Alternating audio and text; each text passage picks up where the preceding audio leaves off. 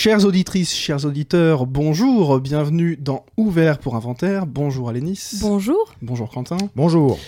Alors, euh, chose inhabituelle, cet épisode va s'ouvrir sur un édito politique. J'ai même envie de dire un coup de griffe, voire un coup de gueule. Sachez, françaises, français, que cet épisode a failli ne jamais voir le jour. À cause d'Emmanuel Macron. Et oui, notre cher président ne se contente plus de nous réformer, il cherche maintenant à censurer Ouvert pour Inventaire. Cet espace de liberté et de contre-pouvoir absolument nécessaire à la santé démocratique de ce beau pays, où nous disons tout haut ce dont absolument tout le monde se fiche éperdument. Mais, mais on est là pour parler de cinéma. Alors non, monsieur le président, mon cher Manu, aucun périmètre de sécurité qui a failli bloquer Quentin dans son arrondissement ne nous fera taire. Manu, on est là. Oh oui, on est là pour parler cinéma et aujourd'hui on parle de la planète sauvage de René Laloux, générique.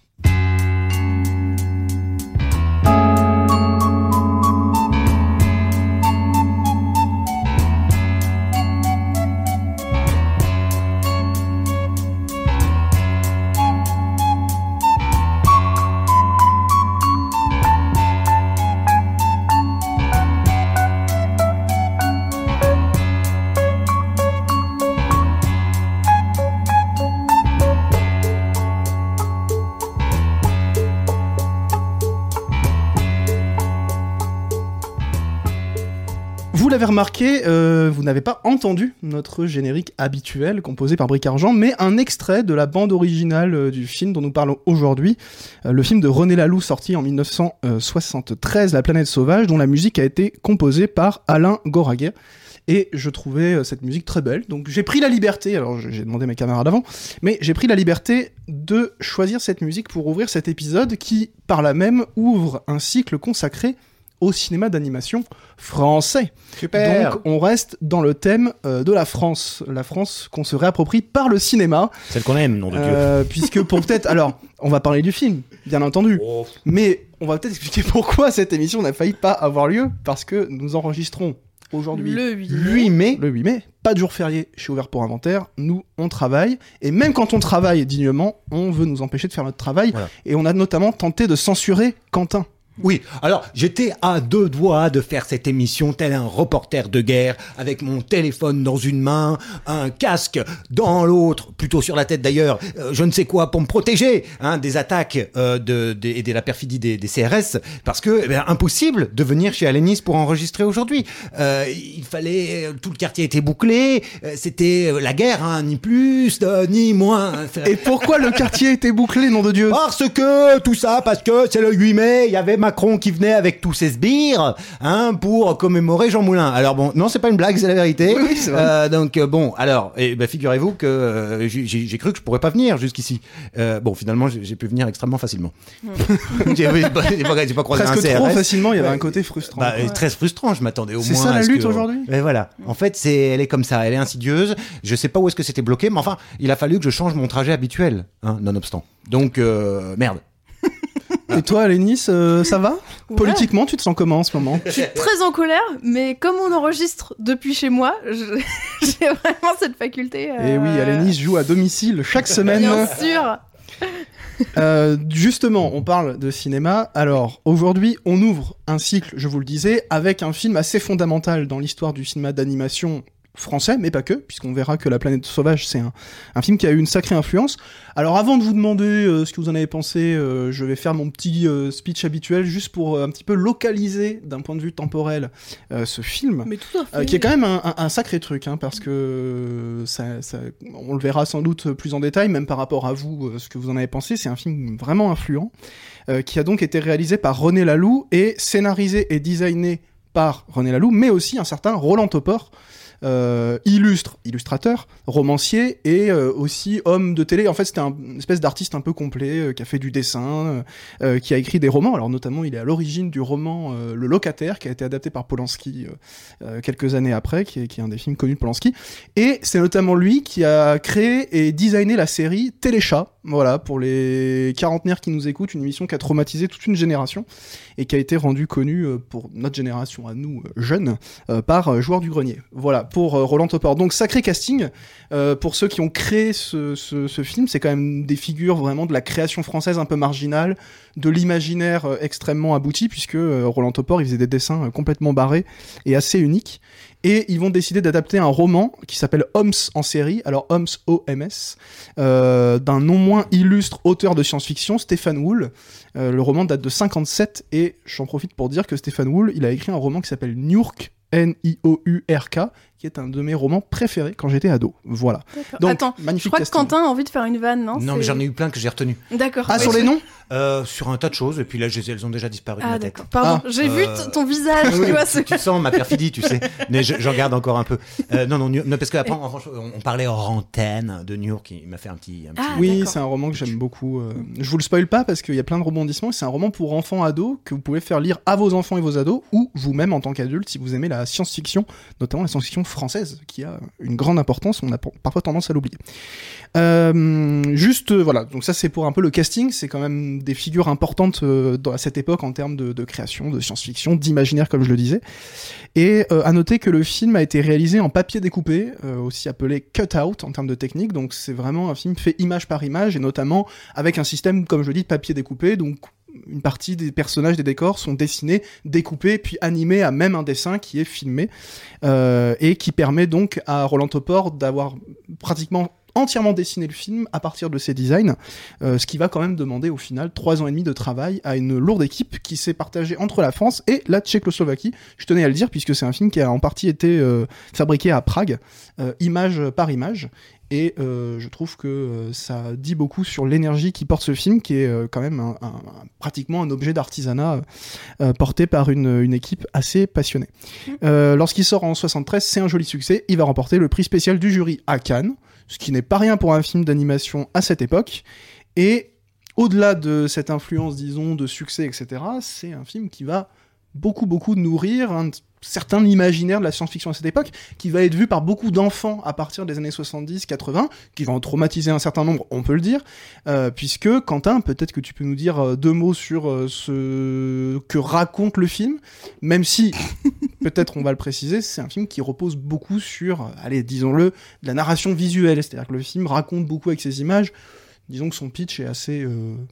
c'est simple. Putain, je me suis senti, ça faisait 20 ans que ça m'était pas arrivé, ou peut-être un peu moins. Tu sais, quand t'es à l'école, qu'on t'interroge alors que vraiment t'as rien bité à ce que le prof a dit. tu sais. Donc, ce que, ce, que je dois, ce que je fais assez rarement d'ailleurs à mes élèves, parce que je trouve que c'est dur. Et vraiment, tu sais, le cœur qui se serre. Quand il- Et donc, Quentin, tu vas nous pitcher cette merde. Euh, oui, euh, alors, euh, j'ai bien. Je, putain, je le savais à la maison. Alors, c'est l'histoire d'un mec, d'une femme plutôt.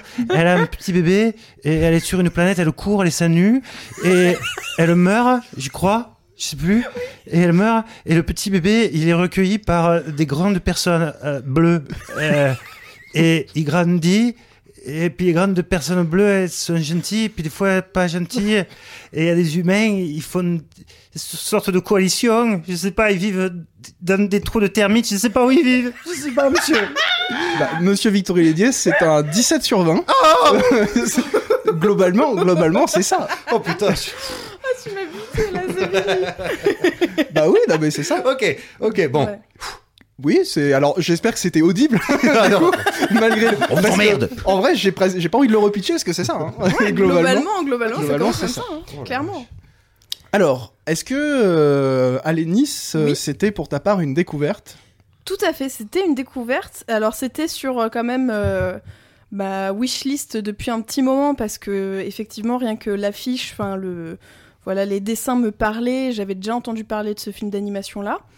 Euh, et je suis contente qu'on l'ait choisi parce que euh, c'est vrai que voilà ça fait plusieurs années que je passe un peu à côté et que euh, que, voilà au moins c'était une bonne excuse pour le voir.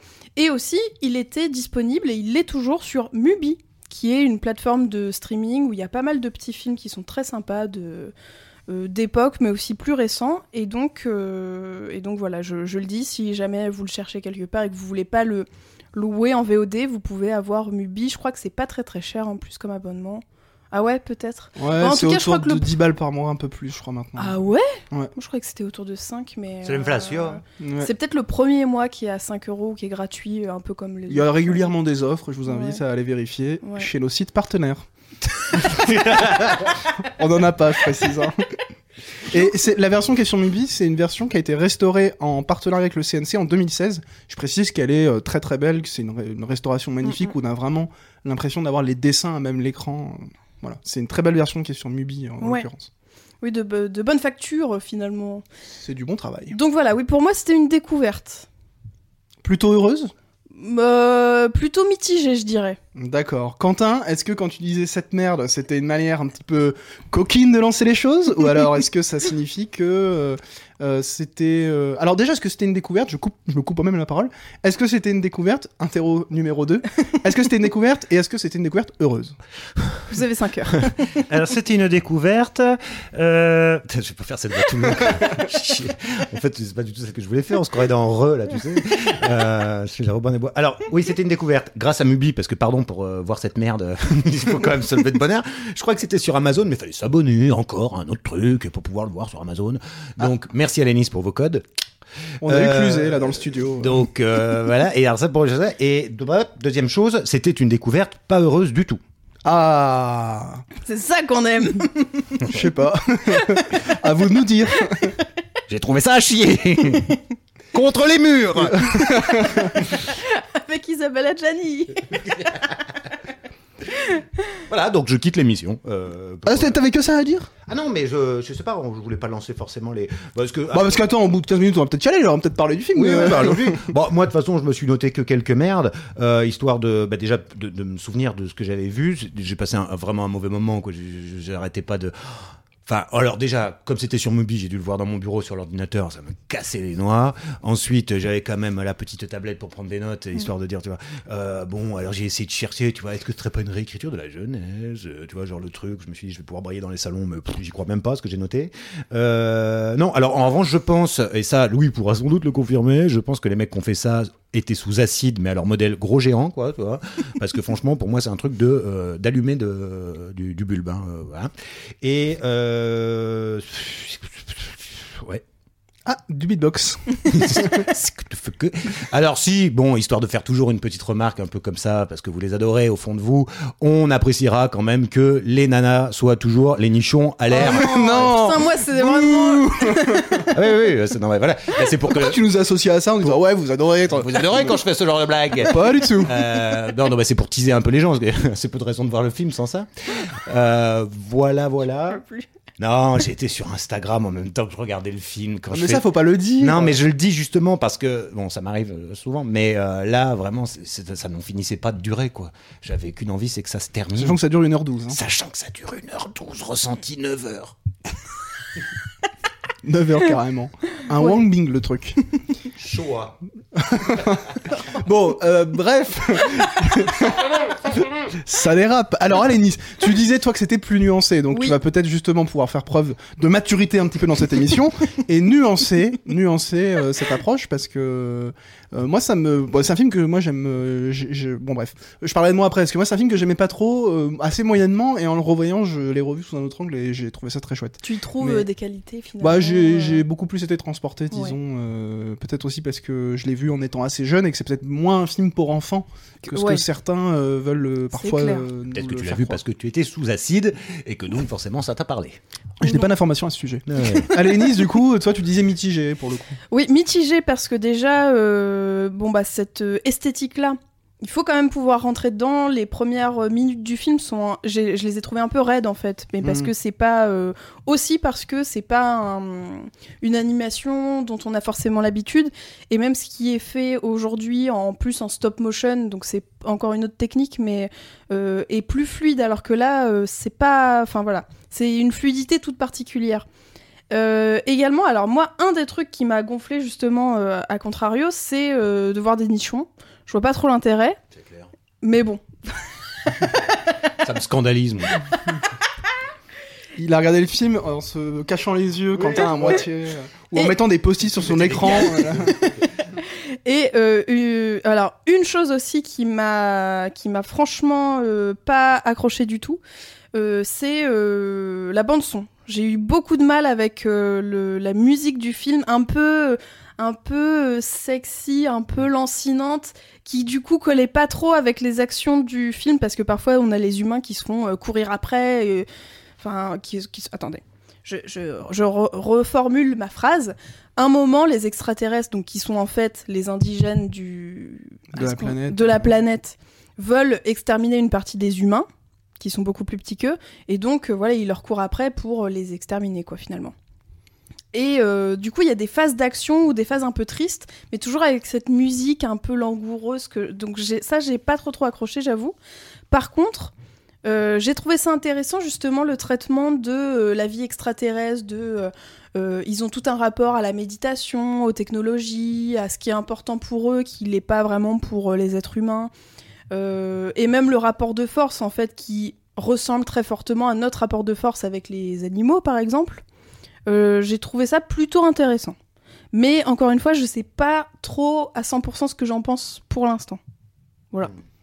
Peut-être que le temps euh, fera son affaire. C'est un film qui mérite euh, d'être euh, décanté. Alors par ailleurs, euh, le sujet qui nous occupait au début de l'émission, c'est-à-dire euh, Macron, euh, n'est pas si éloigné de ce film, puisque c'est quand même l'histoire d'une révolution. C'est l'histoire d'un- d'un- d'un- d'une communauté opprimée qui décide de, de, de s'élever, qui décide de s'élever contre euh, contre des méchants bonhommes bleus. Ouais.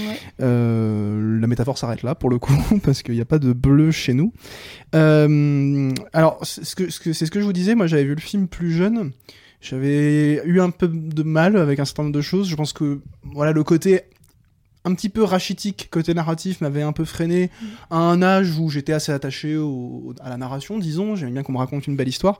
Ici, c'est vrai que, et, et je, je vais faire rejoindre ça avec ce que tu disais sur la musique, on a une narration qui est beaucoup plus éthérée et qui repose beaucoup plus sur l'atmosphère. Et moi, je l'ai plutôt revu justement euh, sous l'angle d'un film atmosphé- atmosphérique, ce qui est ni un défaut ni une qualité en soi, mais euh, sur ce visionnage-là, moi, ça m'a plutôt attrapé.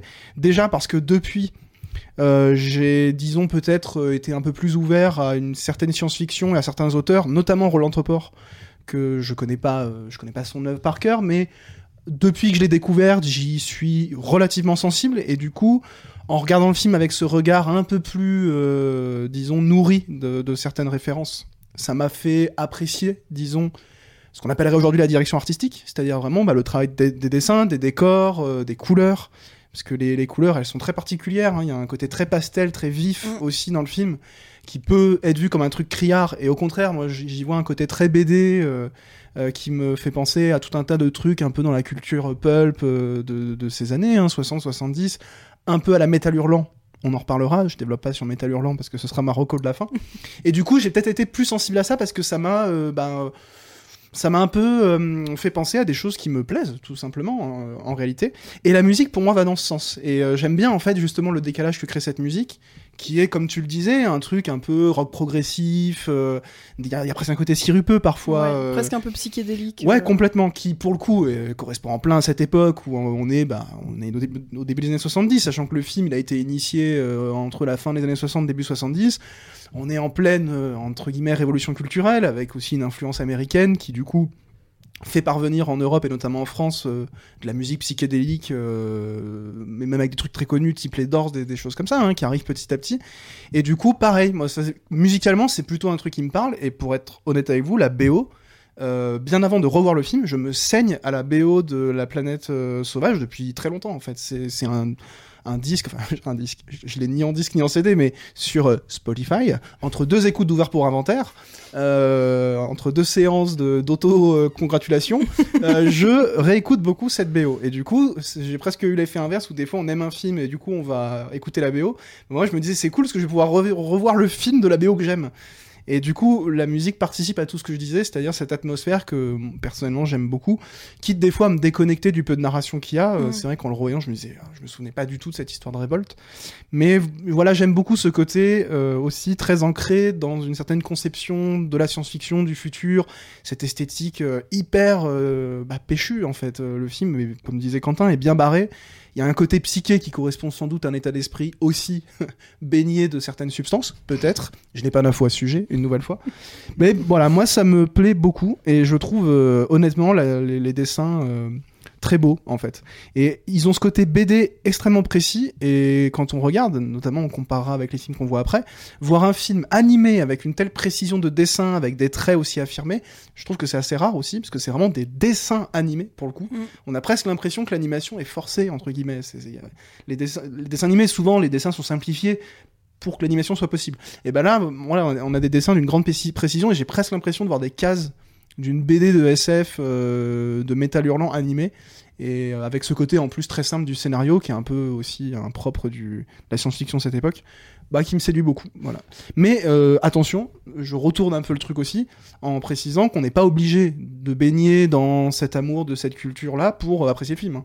Ça, c'est moi, euh, en revoyant le film, bah voilà, ça m'a fait plaisir de me plonger dans un truc qui, euh, esthétiquement, euh, me parle. Mais comme tu le dis, euh, je pense qu'en fait, c'est peut-être un film à revoir avec un parti pris contemplatif dès le départ, en fait. Parce que comme le, comme, enfin voilà, la, le, la narration est pas franchement, enfin voilà, c'est pas franchement ce qui te fait tenir tout le film. Je pense que si tu pars du principe que tu connais l'histoire et que tu vas juste observer, apprécier l'ambiance, c'est peut-être plus accessible, plus facile à regarder. Et tu vois, euh, ça me donne pour le coup plutôt envie de- d'essayer de, juste d'écouter la, la BO à côté.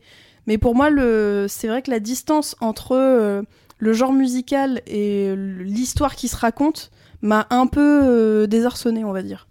T'as voilà. pas aimé le moment où il y a le saxophone et où les meufs se foutent tout à poil? Ah oui, le, rituel de trucs. Je sais pas quoi d'ailleurs, ouais, le rituel de.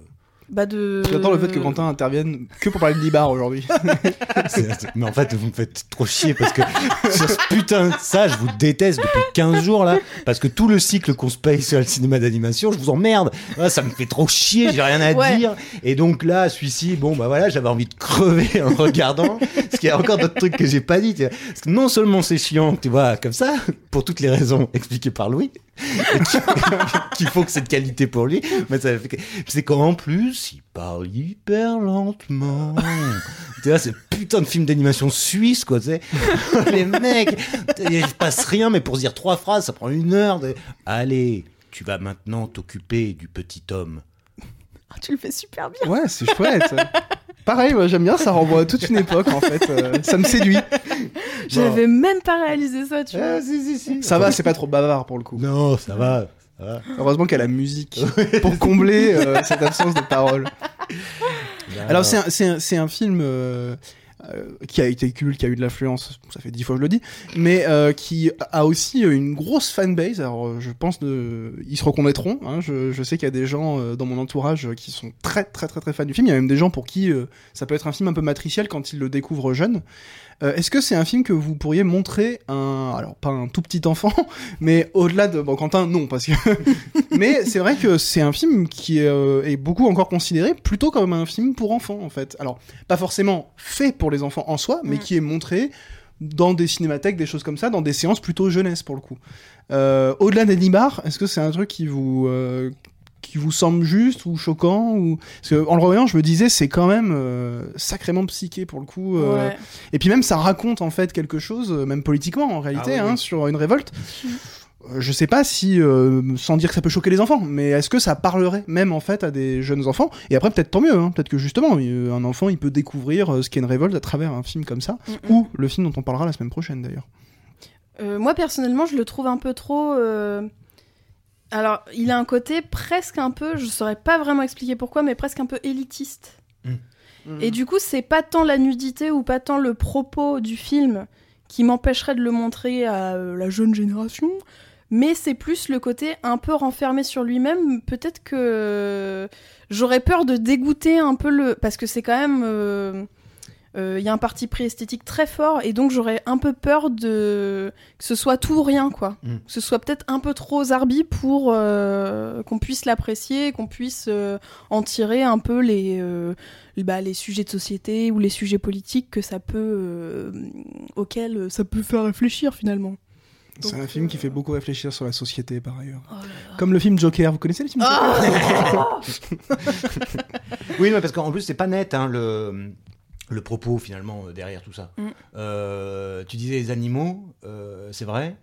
À cause du côté ani- animal de compagnie. Ouais. Je me suis demandé, moi, à la fin, bah, c'est que tu vois, dans, dans l'ordre du film, quoi, c'était pas la question de l'esclavage. Parce qu'on a aussi, tu vois, les esclaves de compagnie, c'est-à-dire ceux qui euh, travaillent dans, euh, pour quelqu'un, et puis ceux qui sont considérés comme de la. Enfin, dans les deux cas, c'est des esclaves, mais euh, ceux qui sont éliminés, tu vois. euh, je me demandais si c'était ça, parce que ça leur va bien au grand euh, truc bleu euh, qu'on appelle les dragues.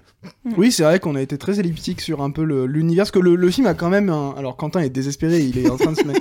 Mais le film a quand même ce qu'on appellerait aujourd'hui un lore. C'est-à-dire qu'il y a quand même un univers où on essaie de nous faire comprendre qu'il y a euh, tout un monde Mm. qui préexiste euh, au film. Tout à fait.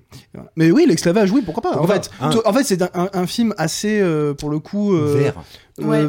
même Pour pas forcément euh, métaphorique, mais presque parabolique. C'est-à-dire qu'on peut en réalité y lire pas mal de choses parce que le film ouvre vachement sur une possibilité non seulement d'interprétation, mais même juste de captation de certaines Mm. choses qui peuvent renvoyer à nos expériences, à ce qu'on peut voir. Apologétique. Ah, pourquoi? Apocalypse. Un dernier mot avant de nous donner des recommendations? Euh, bah, juste pour revenir aussi sur euh, le fait de pouvoir le faire découvrir peut-être à une plus jeune génération, je me dis que ce qui me bloquerait le plus, c'est que euh, l'idée de montrer quelque chose d'un peu bizarre comme ça, par exemple, c'est de pouvoir bien l'accompagner. Mm, Et je saurais pas comment l'accompagner en fait, ce film. Je pense que j'aurais pas. Bah, Vous emmenez Quentin dans une classe d'enfants et on est bon. Ça fera la C'est de la merde. Ah, moi, je voudrais ajouter, je sais pas si vous avez remarqué, mais les fusées des humains, on dirait trop des bites. vrai. Il a dit vite. Mais d'ailleurs, dans tout le décor, euh, enfin ouais. Oui, c'est un peu phallique, il y a, Ouais. quelques- il y a un peu de fluide par-ci par-là. Ouais. Eh, on est en Ça pleure 60 bon, on est en sauces. 73, mes amis, à cette époque-là, on se censurait pas, on savait s'amuser. Il y avait de la bonne chair, on mangeait, on buvait comme il faut, voilà. Non, mais ça, c'est vrai. dit. C'était quand Il même n'y une, avait pas de récession, pas de Macron, je sais pas quoi. une Ouais. bien belle époque, quoi. Voilà. Qui était président en 73 Bah, 73 jusqu'à. je- Pompidou. Ouais, ouais. Ouais, Pompidou. Pom Ah Pompidou, on savait s'amuser à cette époque. Eh ouais, ouais. Que veux-tu? Bon, qu'est-ce que ça recommande cette semaine, les amis? Allez, Nice. euh, Eh bien, moi, je vais recommander. euh, alors, j'arrive parce que j'ai besoin d'avoir les références sous, le, sous les yeux. euh, un film d'animation japonais qui, euh, comment dire, euh, qui retrouve un peu cet esprit très psychédélique, qui s'intitule euh, Belladonna of Sadness, réalisé par Aishi Yamamoto en 1973 et euh, ça retrace un peu l'histoire d'une sorcière, je vais pas trop en dire. Et toi tu disais que tu t'écoutais en boucle la BO de la planète sauvage et moi c'est vraiment la BO de Belladonna que, j'écoute en boucle. Donc, euh, donc voilà, je vous en dis pas trop, juste petit euh, avertissement, c'est pas très rigolo, surtout les scènes du début qui sont très trash et très visuelles pour le coup.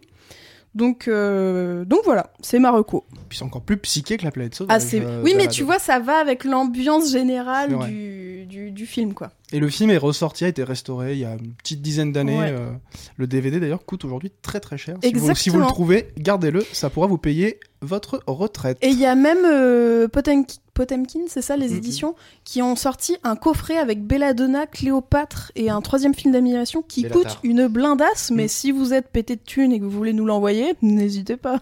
Coucou Potemkin. Quentin. Alors, moi, j'ai vu un porno hier soir. Non. ouais, c'est nul. En Moi, plus, je- pire, c'est moi, que l'avais prémédité, tu sais, c'est naze. Euh, non, alors, euh, en revanche, soyons très sérieux, parce que je l'ai fini tout à l'heure avant de venir, euh, tant qu'on est dans l'animation, parce qu'après, j'aurai plus jamais de recommandations d'animation. Euh, Prehistoric Planet sur Apple TV. De David Attenborough. Je sais pas si c'est celui-ci. dont je sais pas, je continue ou tu Vas-y, pardon, excuse-moi. excuse-moi. une série en cinq épisodes de dinosaures et euh, qui vient de sortir là en tout cas qui est très récente et qui est absolument formidable parce que c'est un euh, c'est un donc euh, du, du truc de cinq épisodes sur les dinosaures mais c'est la première fois que je vois ça. Ils l'ont fait, c'est tellement bien fait. C'est-à-dire que les images sont vraiment au, au niveau de celles de Jurassic Park, Jurassic World, bon, c'est impeccable. Et c'est présenté comme si c'était un documentaire vrai. Ouais. Donc les mecs, ils poussent le truc, c'est exceptionnel. Dans, ce- dans le dernier que j'ai vu, ils vont même jusqu'à imiter une caméra, euh, pas thermique, mais euh, euh, dans la nuit, là. Night Shot. voilà, comme si tu vois vraiment, on disait tiens, il y a une caméra parce que là, ils sont dans le noir normalement et tout. C'est tout est fait pour que tu te dises Oh, ah ouais, mais attends, mais c'est à quel endroit qui sont ces trucs? C'est incroyable. C'est c'est fascinant, c'est Oui.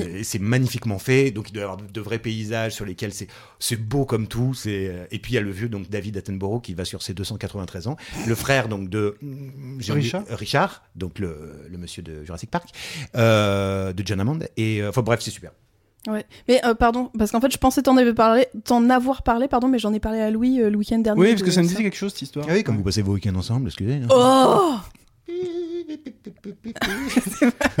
Alors Louis, on sait ce que tu vas nous dire, vas-y. Bah, finalement, je vous ai pas tellement parlé de l'influence en soi de, de, de la planète sauvage, euh, mais je vous recommande un autre truc qui a eu beaucoup d'influence en termes de SF en France. C'est Métal Hurlant, euh, une revue mythique euh, des années 70-80, euh, qui a fait son retour en kiosque il y a quelques temps, quelques mois, voire quelques années même maintenant, euh, à raison de un numéro tous les trois mois. Et ce qui est très chouette, c'est que ils alternent en réalité des numéros rétrospectifs et des numéros avec des nouveaux auteurs, puisque à la base c'était ça l'idée, hein, c'était que chaque numéro de Métal Hurlant, il y avait plein de BD, d'histoires courtes, dessinées par des auteurs majoritairement français, euh, de science-fiction, c'était très visuel, et donc euh, bah, vous avez régulièrement des numéros qui sortent, et là j'ai entre les mains le numéro 4 par exemple, où vous avez euh, des, euh, des BD mythiques de euh, Mobius par exemple, Enki Bilal, bon, qui sont quand même des auteurs assez connus, et le mois d'après vous avez un nouveau numéro avec des auteurs contemporains qui proposent des histoires inédites, qui sont publiées pour la première fois dans Métal Hurlant, donc on retrouve un peu cette idée de recueil d'histoires et puis cette idée aussi de eh ben, faire travailler autour de la science-fiction sur un thème souvent commun des auteurs de plein d'horizons différents, de plein de styles différents surtout, et avec toujours beaucoup beaucoup de talent. C'est hyper enthousiasmant. En plus, il y a des interviews passionnantes dedans d'anciens auteurs. Euh, Il y a des articles assez chouettes. Euh, c'est un espèce de gros truc qui fait presque 300 pages. Ça vaut 20 euros, donc ça vaut quand même son pesant de cacahuètes, mais euh, il y C'est a quatre par an. de quoi. Ouais, il y en a. Oui, c'est ça, à peu près 4 Lourd, par an, je crois. Et pour le coup, on en a pour notre argent, parce que vraiment, c'est les couleurs sont magnifiques. C'est un très bel objet en plus, ce que je trouve C'est important. belle revue, oui, oui. Et, Ouais, euh, c'est et tout- toutes les histoires rétrospectives sont présentées par un petit article qui recontextualise l'auteur, dans quel numéro ça a été publié, des petites anecdotes de publication, par exemple, bah voilà, telle case, il y a eu des débats sur est-ce qu'on la mettait ou pas. Bref, c'est passionnant, c'est la science-fiction française comme La planète sauvage. Et on continue la semaine prochaine avec Le roi et l'oiseau. Autre film français important qui a une histoire d'ailleurs de production très particulière et un film pour le coup, à mon avis, qu'on est nombreux à avoir découvert enfant. À la semaine prochaine, portez-vous bien, allez voir des films et euh, faites attention à où passe Macron, vous ne passerez pas. À la semaine prochaine. Bisous